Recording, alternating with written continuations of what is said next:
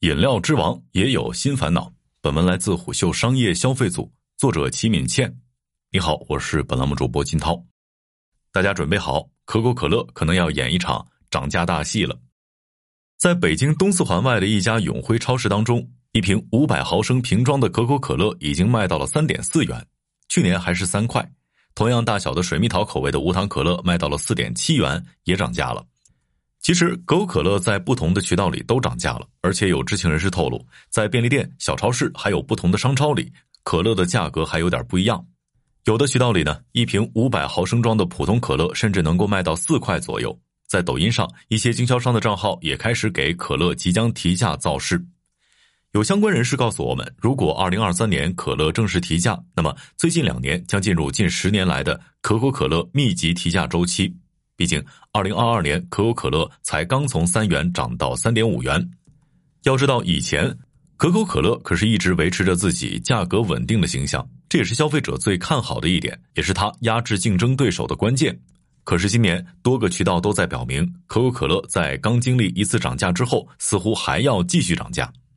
最近这一次涨价，是因为可口可乐这类碳酸饮料的原料阿拉伯胶的一次假动作。据外媒报道，全球七八成的阿拉伯胶都来自于苏丹的金合欢树，但是苏丹冲突影响了阿拉伯胶的国际贸易，也就导致了这种原料的价格疯狂上涨。不过，一位饮料行业资深从业者告诉我们，他认为阿拉伯胶这件事儿不会对可口可乐产生本质的影响，因为大企业一般都会储备原料，而且原料成本在可口可乐的总体成本当中占比本来就很低，这种单一原料的占比就更低了，所以我们就看到了。阿拉伯胶是不会给可口可乐带来威胁的。真正能让这个碳酸饮料之王烦恼的是，怎么才能让原料成本下降？还有更为重要的，下一个爆品究竟在哪里？特别是我国的饮料市场，在曾经很长一段时间里，可口可乐就靠着它的渠道和价格优势，一度成为了汽水的代名词。但是你看这两年，国产饮料品牌崛起了，有些品牌甚至直接推出了可乐口味，杀入了可口可乐的主阵地。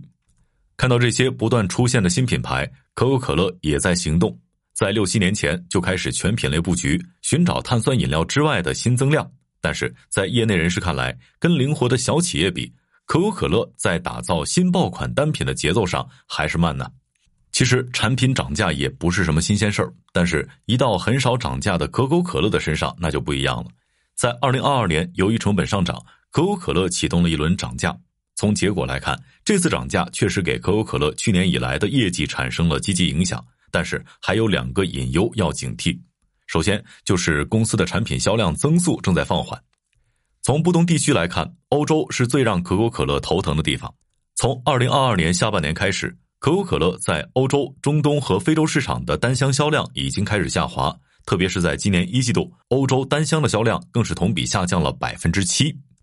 再看我国的情况，虽然在去年第四季度可口可乐的销量有所下滑，导致它在亚太地区单箱销量同比下滑百分之一，但是就今年的数据来看，在我国算是缓过来了。但是可口可乐的另一个问题是，公司现在是只增收不增利。就看二零二二年的数据，在这一年的营收增长百分之十一的情况下，净利润竟然同比下滑了二点三个百分点。要说这缘由，就是因为生产运输这些成本价格的不断上涨，但是产品的价格涨幅又不足以抵消因为成本上升带来的不利影响。二零二二年，可口可乐销售商品的成本达到了一百八十亿美元，同比增长了百分之十七。成本这一上升，再加上汇率等因素，导致可口可乐在二零二二年毛利率同比下降了约两个百分点。而且还有更坏的消息，二零二三年通货膨胀还在继续。可口可乐等生产企业还会面临较大的成本压力。对于这个问题，可口可乐给出的方案还是涨价，不过就是涨幅会有所放缓。而且在当下这个市场环境下，寻找一个新的爆款谈何容易啊！目前碳酸饮料，尤其是可口可乐这个品牌，仍然是可口可乐公司的基本盘。而且从市场占有率来看，可口可乐称得上是碳酸饮料之王，同时它的盈利能力也远远高于同行。我们来具体说一些数据。可口可乐除了在二零二二年毛利率约为百分之五十八以外，近五年来基本都在百分之六十左右，高出同行约五个百分点。它的毛利率能这么高，一方面是因为可口可乐的全球化布局、规模优势降低了成本；另一方面也和可口可乐的轻资产运营模式有关。我们先来看一瓶可乐的成本到底是多少。富途证券在研报当中指出，一瓶五百毫升可口可乐的生产成本大约是一点一元，其中原材料成本零点二元，瓶子零点六元，仓储和物流成本零点三元。而且它不光是生产成本低，可口可乐还通过轻资产模式，把核心业务掌握在自己手里，把一些脏活累活都留给了合作商。可口可乐的主要产品分为两种，一种是浓缩液，一种是制成品。从销量上来看，市面上卖的可口可乐主要是由公司提供浓缩液，装瓶商负责生产销售。换句话说呢，就是可口可乐卖的是配方和牌子。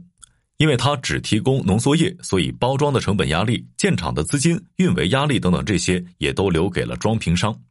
毛利高，市场占有率又高，再加上一百多年形成的品牌效应，也就不怪人们会调侃可口可乐为液体印钞机了。不过，液体印钞机也是有挑战的。消费者的选择变得越来越多，可口可乐又很难做出新爆款。就拿我国市场来说，碳酸饮料是可口可乐的王牌，曾经靠着成本优势，可口可乐在价格上一直压着我国的国产汽水品牌。但是你再看近些年，可口可乐和百事可乐对国产汽水品牌的压制正在被一步一步的瓦解。这原因就是新中产、Z 世代等消费能力更强的群体已经崛起，而他们呢对于价格又不太敏感。而且，元气森林等国产饮料品牌满足了这些群体的特定需求，就算他们的价格稍微有些高，也能够收获新用户。其实，从整个行业来看，虽然可口可乐最擅长的碳酸饮料市场规模很大，但是近些年的增速却没有新兴饮料和非碳酸饮料快。碳酸饮料的增速放缓，再加上消费者的选择越来越多，所以可口可乐就必须打破自身的限制，寻找新增量。其实，早在二零一六年。可口可乐就已经开始进行饮料全品类的布局，之后也多次通过并购或者内部创新的方式成立一些新品牌。我们从官网可以看到，目前可口可乐旗下拥有两百多个品牌，涵盖碳酸饮料、饮用水、咖啡、牛奶以及低度酒等。虽然可口可乐品类布局是很全，但是就以中国市场为例，我们发现近些年市场上的新爆款饮料很少是来自于可口可乐的。上述资深人士告诉我们，这种情况就是业内所说的大厂难出新爆款。他解释说，像可口可乐这样的大公司，决策流程一般都比较长，从关注市场需求再到研发出产品、量产、上市，可能需要数月甚至一年的时间。但是这样的爆品，小企业做起来可能就会更快，尤其是像现在小红书、抖音等平台，信息传播速度很快，一两个月甚至几天就能把一个产品推爆。在这种情况下，大厂可以利用生产渠道优势推出仿制品，但是新品红利可能几个月也就过去了，仿制品也不见得能够吃到红利。在创新和推新品这件事儿上，可口可乐也真的是不遗余力，但是失败还是避免不了的。有媒体报道称，从二零一八年到二零二零年，就这三年，可口可乐已经砍掉了一千五百个品牌。现在，这个碳酸饮料之王也和其他的饮料企业一样。都走在不断找新爆款、新增量的路上，而且这条路还很长。好，以上今天的商业动听，下期见。